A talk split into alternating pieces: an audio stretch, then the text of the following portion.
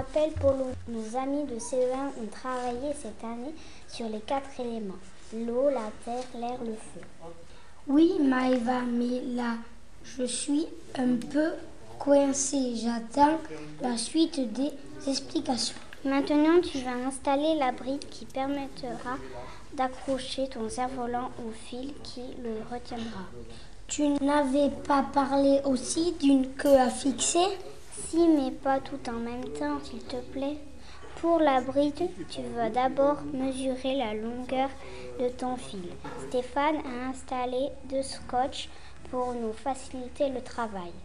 Tu mets un bout de fil sur un scotch, tu le tiens bien jusqu'à l'autre scotch, tu fais une marque au feutre et tu découpes le fil à la bonne dimension, environ deux tables de classe.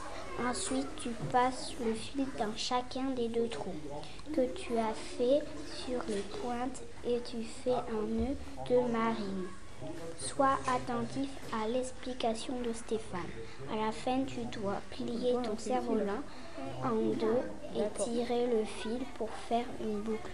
Sur la boucle, on installera le crochet pour le fil de la manette.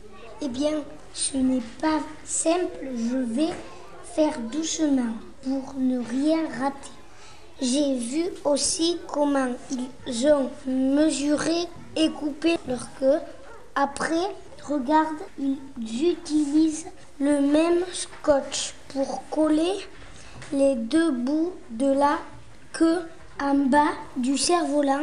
Attention, il faut que la queue ne soit pas mélangée. Maintenant, Polo, ton cerf-volant est terminé. Dans les prochains épisodes, nous allons parler du vent. L'aventure continue sur Crayon X. À bientôt!